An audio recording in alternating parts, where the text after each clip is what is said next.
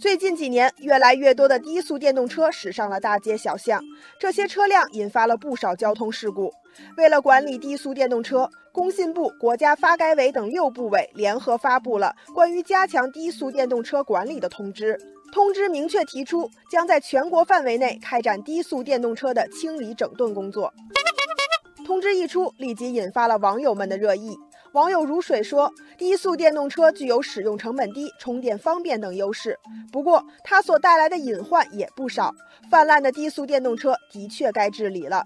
网友潇潇对此表示认同。他说，许多低速电动车产品不符合现行机动车安全技术标准要求，车辆不上牌照也能上路行驶，这些都给道路交通安全和通行秩序带来了严重的影响。网友一路向北说，在最近五年里，全国发生的低速电动车交通事故有八十三万起，造成了一点八万人死亡，十八点六万人受伤。可见，低速电动车看似带来了便捷，但也成为了马路杀手。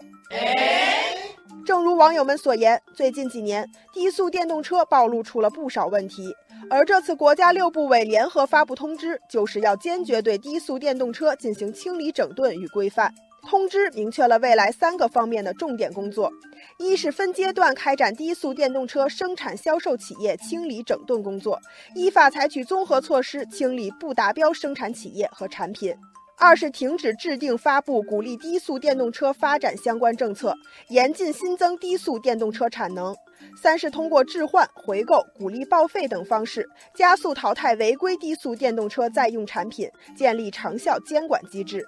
网友一杯花茶说：“如今一些低速电动车尺寸不断增大，动力不断提升，越来越汽车化了。这些不达标的产品应该清理。”网友非你不可说：“一些低速电动车厂家为了节约成本，采用了劣质电池，增加了铅酸电池污染环境的隐患。”网友天天说，全国各地的低速电动车生产企业五花八门，准入门槛不高，滋生了行业乱象。本次新规正是从生产源头开始实施严格监管。